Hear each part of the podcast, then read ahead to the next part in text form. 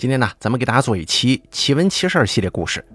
本期节目的作者是孤独的鸡米花，节选自零一八，由大凯为您播讲。笔者我呢，从小生活在东北地区，接下来我就说一说这些年来自己收集的一些灵异事件吧。先说第一个事儿，纸人。这个故事真真切切的发生在我堂哥身上。发生怪事那一年，他才三岁。虽然他现在自己并不记得当时的事情，但是家里的老人对于那件事儿却至今还是心有余悸的。话说我哥三岁的时候，爷爷奶奶早已退休，我姑夫妻俩在外打工，就把这孩子呢放到两位老人那照看。当时爷爷手上有一些闲钱，住的房子又是一楼，于是就在家里开了一个卖花圈、寿衣之类的小店。在他们那儿，这红白喜事还是比较讲究的。因此，生意一直都算是不错。开这种店嘛，什么花圈、纸人呐，这种祭品肯定少不了。因此，爷爷说，当时屋子里到处都充满了这些东西。不过呢，平常是不让我哥哥去碰这些祭品的，毕竟是给死人用的嘛。但小孩子总是很淘气，你越不让他干什么，他就偏偏去做，结果险些酿成大祸。有一天，我哥趁着两位老人都不在家。就偷偷抱着一个纸人坐在地上玩，等到爷爷一进家门的时候，就看见我哥正在用他的蜡笔给纸人化妆呢。那纸人当时被他涂的都不像样了，哥哥被爷爷狠狠地教训了一顿。不过教训归教训啊，老两口也没拿纸人当回事就是警告他以后不要碰这些东西了。可谁成想，当天晚上怪事就发生了。哥哥是跟两个老人睡在一张床上的。平常睡觉老实的很，不哭不闹。可那天晚上，三个人刚躺下没多久，哥哥就开始哼哼了。说的是什么，老两口也没能听清，只当是他说梦话呢。可这声音呢，一直持续了十几分钟，我哥还在那哼哼。我爷爷就感觉不对了。你说哪有人说梦话连着说十几分钟的呀？况且这才刚躺下没多久，也不可能睡得这么快嘛。老两口正要把我哥弄醒，好问问他到底发生了什么。忽然之间，这孩子像是触电一般，一下子弹了起来，速度快得吓人，然后就死死地抱着床边的暖气管子，而眼睛则是死死地盯着门口，好像有什么东西随时都要冲进来一样。他的整个身体也是出奇的僵硬。老两口子吓坏了，赶紧问他怎么回事，而我哥说的一句话，把奶奶当场就给吓哭了。门口有人，门口有人！爷爷马上冲到门口，打开门看了又看，什么也没有啊。可这孩子就是一口咬定门口有人。没办法，爷爷只好连夜把孩子送到其他亲戚那儿睡，而他们老两口一夜没敢合眼。之后的一段时间里，不论我这哥哥到谁家睡，每隔几天他总会半夜忽然惊醒，眼睛死死地盯着门口，不过却不再说门口有人了。只是一个劲儿哭喊。最后，爷爷想来想去，认为是自己开寿衣店才惹来这样的怪事的，索性就把店给关了。幸好，自打店铺关了门之后，这个怪事啊也就没再发生过。后来，时隔多年，每当爷爷回想起这件事情的时候，总会充满愧疚地跟我唠叨：“你哥小时候这病啊，都是我给闹的。”接着，咱们讲下一个故事：不死的老人。每次回到东北老家，总会看见一个五十多岁、疯疯癫癫的男人在爷爷家楼下的大街上来回这么逛悠。这个人呢，有时候清醒，有时候疯起来会叫骂几声。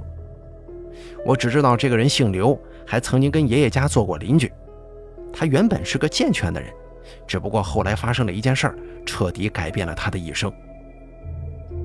这个事儿还得追溯到二十年前，那个时候的小刘还很年轻。在村中的人缘很好，谁家有什么事儿，他都会很热情、很积极的去帮忙。可他有个缺点，就是喜欢喝酒，也因为这个喝酒耽误过不少大事儿。话说那年秋天，村里有一个姓李的老太太死了。在过去的农村，人死之后都是土葬嘛，而且我爷爷家这边的习俗就是人死后守灵三天，在这三天里，这个人的尸体是不能入土的。必须得在灵棚后面再搭个棚子，把尸体放进去守着。由于当时这家人的灵棚还没搭好，这个李老太的尸体就暂时先安放在了一个临时的棚子里。这天晚上，小刘又喝多了，晃晃悠悠地往家走。可当走到放李老太尸体的那个棚子的时候，小刘困得要命啊！正好李老太的家人刚把这棚子的门打开，准备从家里拿些木头给老太太的棺材垫得高一点儿免得有老鼠之类的东西爬进去。哎，就在这短短不到五分钟的时间里，这个倒霉的小刘刚好看见，哎，这有一个门开着，而且无人看守的棚子呀。他那会儿应该是太困了，也没看清这棚子是干嘛的，就钻进里头准备睡觉。等到这家的人抱着木头回来的时候，隔着很远就听见棚子里小刘嗷嗷乱叫的声音，像是被什么给吓到了。附近离得不远的村民也来看个究竟。可等他们刚到棚子门口，还没来得及进去呢，小刘就像是丢了魂似的冲了出来，嘴里不停地喊着：“活了，活了，死人活了！”，这种话。听到这句话，众人立马倒抽一口凉气呀。难道那老太太诈尸了？想到这儿，几个胆大的村民立刻涌入了棚里。可眼前的一幕让大家目瞪口呆。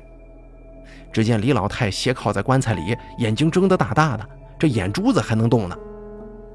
家里赶忙找来村里的医生，在对老太太一番检查之后，医生得出了结论：李老太确实没死。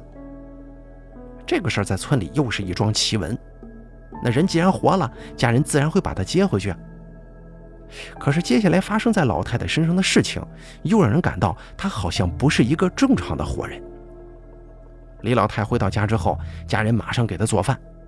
可奇怪的是，不论做多少，她都能吃得下去。不过前提是有人得去喂她，因为她除了能张嘴吃饭、睁眼、眨眼之外，就不能干别的了。很多人都亲眼见到李老太太的家人把整整两大锅的米饭都喂给她吃，可这老太太呢，只要有饭送到她嘴边，是照吃不误啊，也不说话，也不上厕所。后来他家人觉得不对，就找了个大仙给算了算。这大仙说，李老太太根本就没活过来，只是还不愿意离开人间。之后，大仙又拿来一筐黄豆，一把一把的撒在李老太太身上。等撒完黄豆，再用手一撸老太太的眼皮，这老太太竟然真的闭上了眼。这下子家人也吓坏了呀，不敢多耽搁，赶忙就下葬了，连守灵这个事儿都给省了。咱们再说回小刘啊，这个小刘也算是倒霉，自打出事那天他就疯了，整天满大街的走，还嘟囔个不停，偶尔碰见个熟人也会正常这么几秒钟跟人家打个招呼，但是。也仅仅只是如此了。再给大家说下一个故事啊。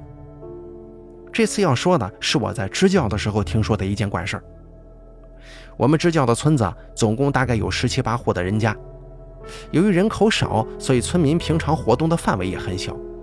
像坟地、祠堂这样的场所，自然也就修在离村子生活区很近的一片空地上。这坟地当中，大部分立的是衣冠冢。也有一些人家把故人的骨灰埋在这里，只有一些很古老的坟墓才是实打实的埋着棺材。虽说这坟地的阴气早就已经没过去这么重了，可还是发生了不少怪事儿。话说这片坟地的位置其实并不偏僻，位于村后头的一片庄稼地旁边。平常大家出村办事儿总得经过这里。坟地大概有两个中学教室这么大，呈长方形，周围种了一圈树。不过说来也是奇怪，这大山里到处都是郁郁葱葱的植物，唯独这坟地周围的树就好像是那营养不良一样，长势很差。再看这坟地之中，除了早年间立的几块长方形的标明碑之外，其他的都是清一色的白色大理石正方形墓碑，每一块都修得很精致。不过这些碑的朝向大都不一致。听村长说，这是因为每次立碑的时候啊，要根据当年的风水选择朝向。看得出来，这里的村民都很传统，对自家的先人也很是敬畏。听到这里的村民讲，这坟地白天倒还挺正常的，甚至有小孩经常来这儿玩。不过晚上要是路过这里，那得加倍小心。这墓地最近一回闹怪事儿是在半年前，当时有个外地的刘师傅来村里收土豆。顺便就住在了村长家。有一天夜里，刘师傅出门办事儿，回来的时候已经是深夜了，又恰巧经过那片坟地。不过，由于刘师傅刚到村里不久，对地形还不太了解，也不知道那一带是什么地方，只觉得那些是村子里的功德碑之类的东西吧。但是，当他走到坟地周围的时候，却还是觉得有些不对劲儿啊。起初，他离墓地大概几百米距离的时候，就已经发现自己的四周不知什么时候竟然渐渐地升起了一层雾气。这雾不是很浓，却仿佛把周围的光线都给吸走了，让人有一种说不出来的压抑感。而当刘师傅走到坟地边上的几棵树旁边的时候，这才发现，这雾气好像围着他绕了个圈，竟然把自己包裹在了其中。而周围的路此时也被雾气充斥的有些看不清，再加上刘师傅根本就不熟悉村子的地形，这一时之间竟然找不到进村的路了。本想着找个地方坐着歇会儿，等雾气散了再走，可刚迈了几步，刘师傅就不敢动了，一股钻心的凉意直接冲上了他的脊梁骨，因为他分明听见身后不知什么时候响起了一阵窸窸窣窣的脚步声。这脚步声时有时无的，好像围着自己在转圈可始终跟他保持着十几米的距离。刘师傅拼命地往脚步声传来的方向看，可除了朦朦胧胧的黑雾之外，啥也没有，吓得他差点犯心脏病啊！此时的刘师傅确实慌了，怎么办呢？也顾不了那么多，赶紧选了一条他印象里差不多的路向前走。可刚走了几十米，就发现自己前面竟然是一片庄稼地，地里黑漆漆的一大片，连个虫子叫声都听不见。他急忙转身换了个方向，再次疾步走去，可遇到的还是一片雾气缭绕的庄稼地。就这样一连换了几个方向，遇到的情况都一样，而他身后的脚步声也一直在不紧不慢地跟着他走。刘师傅被吓得不轻。到最后，干脆开始小跑着围着这个坟地乱窜。后来，刘师傅眼看着实在熬不起了，就连忙给村长打了个电话，让他来接自己。村长一听，也并没觉得多奇怪，想必这种事情啊不止一回出现了。他拿了手电就往坟地赶。到了那儿一看，这刘师傅正满头大汗地坐在一块石碑边上喘着粗气呢，而进村的路此时距离他坐的地方。不到三十米。再给大家讲下一个故事啊，厨房里的响声。这个故事呢，也是发生在寿衣店里的一个怪事啊，跟第一集说的那个寿衣店不一样啊。大概五六年前，我老家的镇子上开着一间规模很大的花圈寿衣店，这家店的老板是一对四十多岁的夫妻。由于这家店里的祭祀用品很是齐全。所以，基本镇上的红白喜事都会找这两口子帮忙。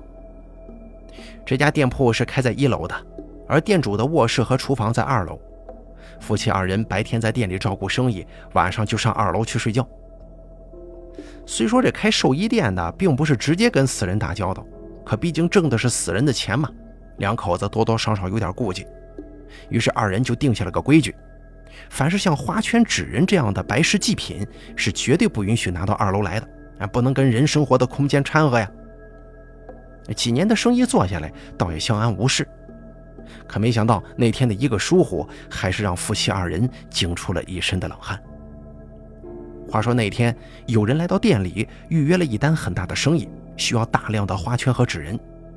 于是夫妻二人一大早就去外地上货，很晚才回来。这些祭品大概有将近几十件，尤其是花圈，每一个又大又沉。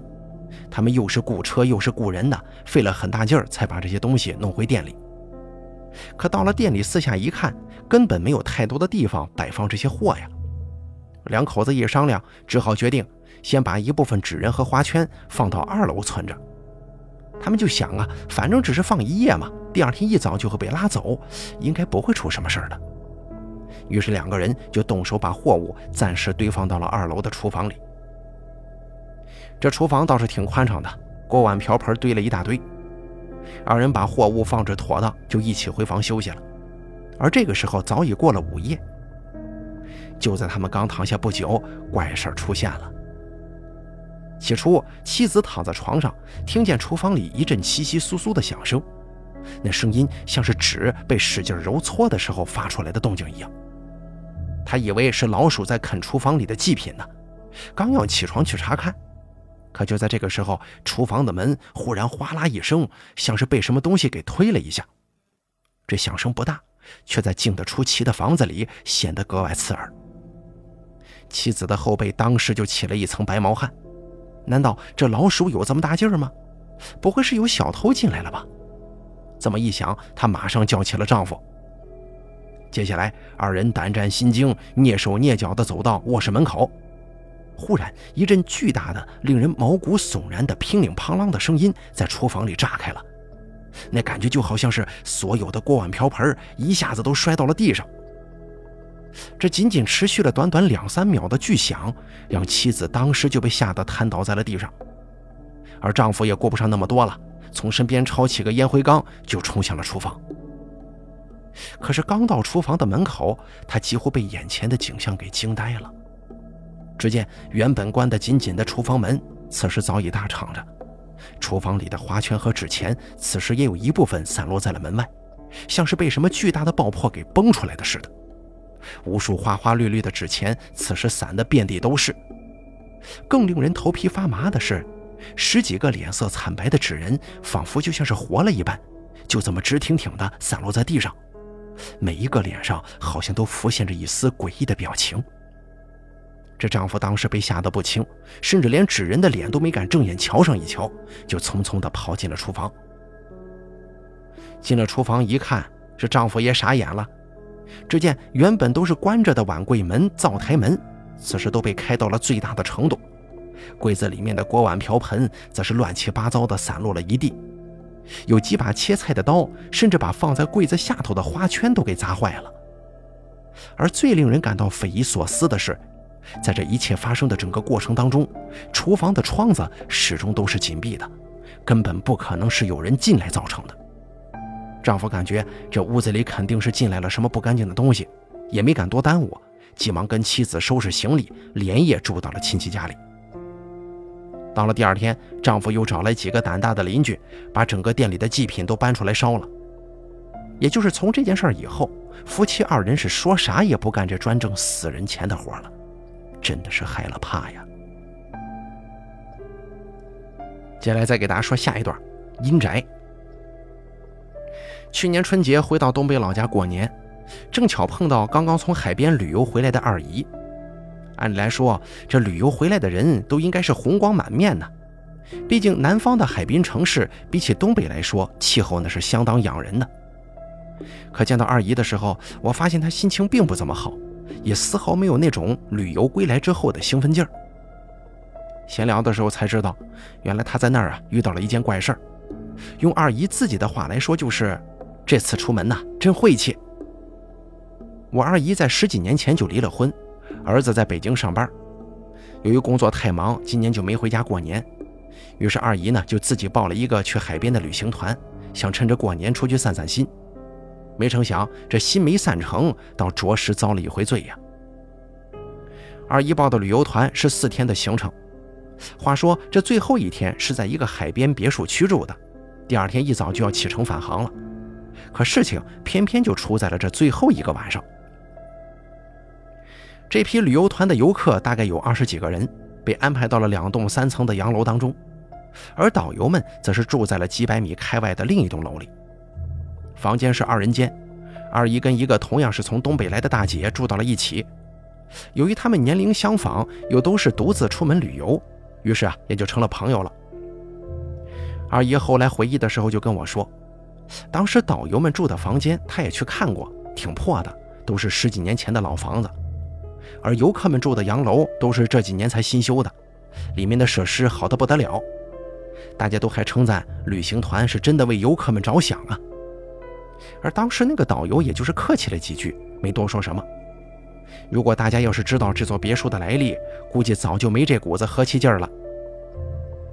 吃过晚饭之后，二姨独自去外面的镇子里转了一圈，回来的时候已经是晚上九点多了。由于这个旅游团里的游客多半都是从东北来的中老年人，所以往常的这个时候，大家肯定已经回到自己的房间里准备睡觉了。可他回来的时候，却发现大部分人都还在院子里晃悠，有几个老大爷还特意从屋子里搬来了凳子，坐在一边闷声不响地抽烟。有个带小孩的女人也抱着孩子在门口来回的踱着步，看那孩子一会儿一个哈欠，估计也是困得不行了。二姨赶忙问：“这是咋的了？”同屋的大姐就解释说：“本来自己吃完饭就回房看电视去了，可这屋子呀越待越冷，而且虽然屋子里的灯、电视都开着，但总感觉心里发慌啊。总而言之，一句话就是一个人在屋子里挺害怕的。”大姐以为是南方的潮湿自己不适应，就打算先把窗户打开，让外面的空气吹进来暖暖屋子，而自己呢先到院子里坐一会儿。毕竟外面当时也有二十度左右，还是不冷的。没想到下了楼才发现，有一些人早就在外头坐着了，都吵吵着说屋里冷。这个时候，坐在旁边的一个大爷忍不住说了一句：“不是冷这么简单呐，这楼挺邪乎，我住着都觉得瘆得慌。”后来众人又把矛头指向了导游，抱怨了几句之后，有的实在是困得受不了了，就回去睡了。小院里逐渐变得安静下来。二姨也回了自己房间，在床上坐了一会儿，确实有点冷，不过可能是刚刚开过窗的原因吧。她自己倒没感觉到众人所说的什么邪性，就关了灯，躺在床上准备睡觉。二姨说，平常自己的睡眠还是挺不错的，基本躺下过个十几分钟就能睡着。可是那天他在床上折腾了一个多小时，愣是没睡着。不仅如此。他说：“当时躺在床上，这才感觉到之前众人说的冷是什么意思。这个冷啊，是一种阴冷，它不动人，却让人心烦。这种感觉很难形容，有点让人害怕，总是很不舒服。”大概快十二点的时候，二姨实在心慌的不行，就索性坐了起来，打算吃点降压的药。没想到临床的大姐这个时候忽然说了一句。妹子，我咋感觉这屋这么渗人呢？二姨有些吃惊啊，看来不止自己一个人有这种感觉，这屋子真有不对的地方。既然睡都睡不着，两个人索性就打开灯检查了一下房间。说实话啊，二姨当时确实有些害怕，那些鬼神啥的他倒不在乎，不过万一真的有个小偷啊或者一个变态在屋子里躲着，那可就糟了。检查下来一圈，一切正常。没办法呀，一想到明天还得坐车，两个人只好决定开着门口的小灯睡觉，有点亮，至少能壮胆子嘛。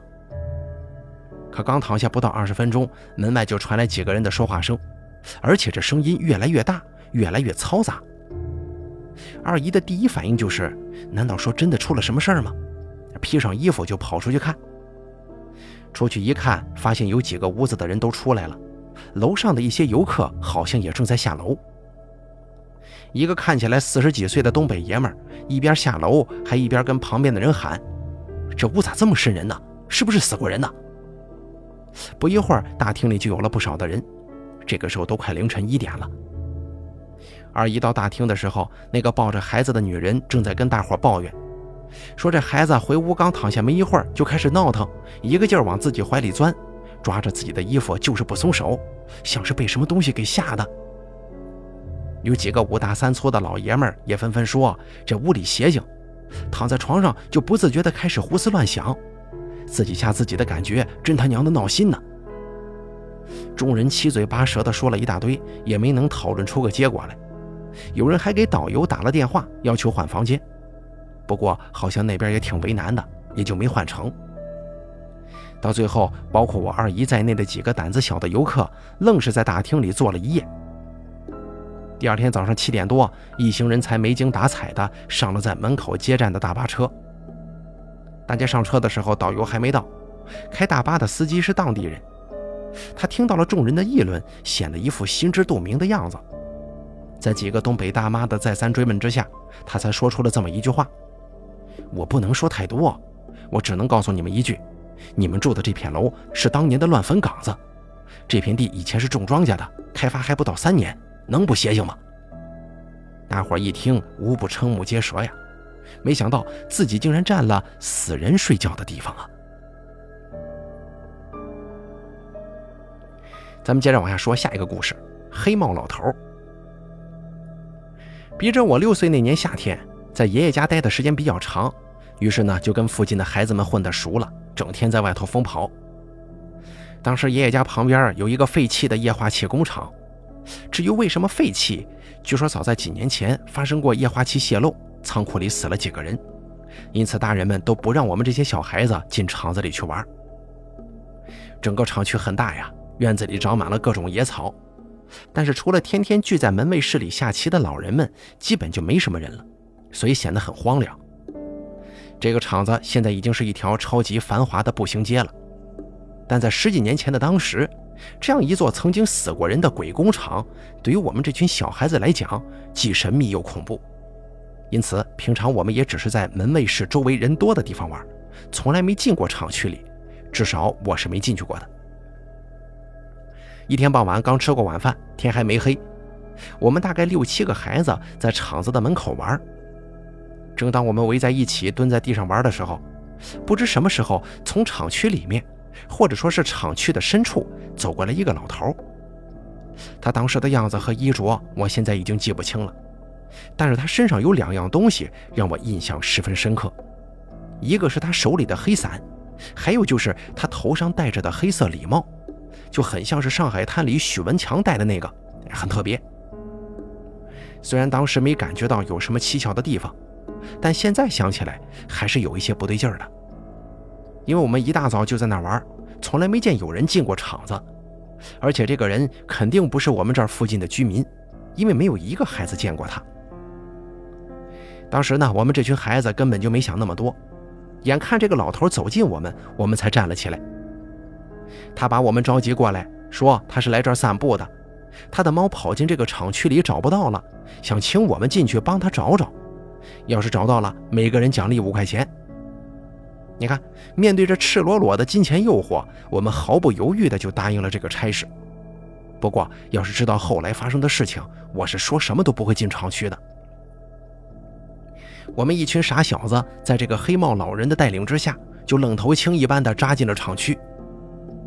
厂区内的景象着实令我们几个兴奋不已呀！一栋荒凉的办公楼，这窗户上的玻璃基本上都是破碎的；一大片仓库，有露天的，也有被大铁门紧紧锁着封闭的库房，还有一个人工的小树林，里头有亭子，不过当时已经是杂草丛生的状态。厂区非常大，这些建筑仅仅只是里面的一小部分，后面的建筑被办公楼和库房挡着。需要绕进去才能看见。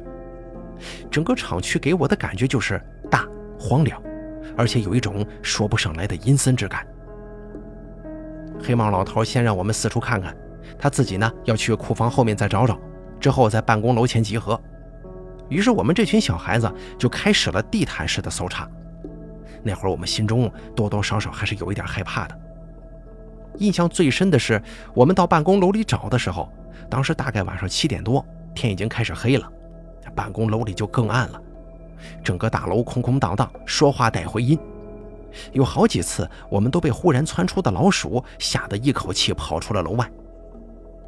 后来，我们在三楼的一个淋浴间发现了一些猫的泥脚印。奇怪的是，脚印一直延伸到屋子的中间就没了，好像这只猫既没有返回，也没有继续往前走，就好像是凭空消失一样。我们几个小鬼研究了半天，还是决定跟那个黑帽老人汇报一下这个情况吧。等我们到了办公楼门口的时候，忽然看见那个老头出现在一个仓库的边上，向我们挥着手，好像已经找到猫了。我们一看，马上小跑着跟了过去。可没等我们跟上，那个老头就先跑到仓库后面那片更深的厂区里了。当时的我们只顾着追猫，全然没有顾及到进入厂区深处所带来的危险性。而此时的天已经完全黑下来了。不过当时的小孩贪玩的很呐，基本都是很晚才回家，所以也没有家长来寻找我们。当然，即使有，我们也不会回去的。仓库的后面其实还是仓库，只不过这些仓库排列的很密集，有露天的，没有门，里面堆放着很多液化气罐上的零件。比方说胶圈之类的，还有许多木头，惨白的月光照在上面。进入这里的一刹那，远处大人们下棋的叫好声戛然而止，周围仿佛一下子没有了任何声音。这片静谧的地方跟几百米外热闹的门卫室好像是两个世界。这样的场面多多少少带着一些诡异的气氛呢。我们就像是探险者一样，一边好奇地打量着静得出奇的仓库，一边继续向深处走去。不知何时，我们忽然意识到，那个黑帽老人失踪了。确切地说，应该是我们来到这儿的时候就再也没见到过他了，仿佛这个人根本就像是从来没出现过似的。一些胆小的孩子开始感到不安，我们只好硬着头皮顺着来时的路往回赶。可此时正值黑天，再加上所有的库房长得都一样，而且这里杂草丛生，无法分清那些被草覆盖的路。我们好像置身在了一个与外界隔绝的世界里。就这样，我们在这空空荡荡的仓库中间不停地找出口。堆放在草丛中的废弃轮胎和木头，在月光的照耀之下拉出了细长的影子。偶尔从阴影中窜出的一只老鼠或者野猫，能把我们几个胆小的孩子吓得眼泪都流，吓得眼泪都流出来了。一连折腾了好久，还是找不到出口，连个围墙都没看见。正当大家无计可施，并且累得全都坐在地上的时候，有几个孩子忽然大叫：“有光，是手电筒的光！”紧接着就是各位家长撕心裂肺的呼喊声。这下子我们总算得救了。等到众家长把我们领出去的时候，我想不只是我，所有的孩子都应该感觉到惊讶，因为仓库的出口离我们当时的位置只有几十米的距离。并且之前我们在这里还找了很长时间，而至于那个戴黑帽子的老人，大人们却谁都不曾见过。再给大家说下一个故事吧。而这个故事呢，发生在我上大学的时候，也是我觉得自己经历过的最匪夷所思的事情。二零一二年的六月份，正值学校里期末考试，大家都在紧张的备考，那段时间里每天都要复习到很晚。因此，有很长一段时间，我都没有给家里的亲人打电话，总想着等考完试再说呗。可没想到，这个愚蠢的决定让我后悔至今。在考试前的某一个晚上，我做了一个非常奇怪的梦。说这个梦奇怪，有两点原因。第一，就是在我的记忆里，从小到大，除了梦到过父母以外，基本从未梦到过其他的家人。而那天晚上，我忽然就梦到了奶奶。而且我保证，最近也没有听到过关于奶奶的任何消息，所以也不可能是所谓的“日有所思，夜有所梦”。第二点就是这个梦的场景特别诡异，以至于我醒来之后躺在床上回想起这个梦来，都觉得头皮一阵阵发麻。因为我梦见自己的十几个亲人正在一个昏暗狭小的礼堂里推杯换盏，好像在参加某种宴席。而此时的我却站在酒席的正中央，拿着一张稿纸念悼词。正前方的台子上摆放的是奶奶的照片。我醒来的时候大概是夜里十二点钟左右，其实我也就睡了一个多小时，但我总觉得这个梦特别特别长，而且有些冒犯亲人的感觉。毕竟这梦到的不是什么好事吧。于是第二天我就给老爸打了个电话。在电话快要挂断的时候，我有意无意地问了一句：“奶奶最近怎么样？”没想到老爸竟然有些惊讶，问我怎么忽然想起问奶奶了。我就说昨天做梦梦到她了。当然了，梦的具体内容很不详，我是不会说的。老爸尴尬地苦笑了几声，然后吞吞吐吐地说：“其实我奶奶一周前就去世了，但是看我现在正忙着考试，打算我暑假之后回家再告诉我。”没想到奶奶自己给我托梦了。挂了电话，我愣在那儿好一会儿。后来我给自己定了个规矩，只要有空就给家里的亲人打个电话问声好。而这个规矩我也一直坚持到现在。再给大家说下一个故事啊。咱们上文说到做梦的事儿了，我呢忽然想起了一件几年前发生的事情。故事虽小，但是挺有意思的。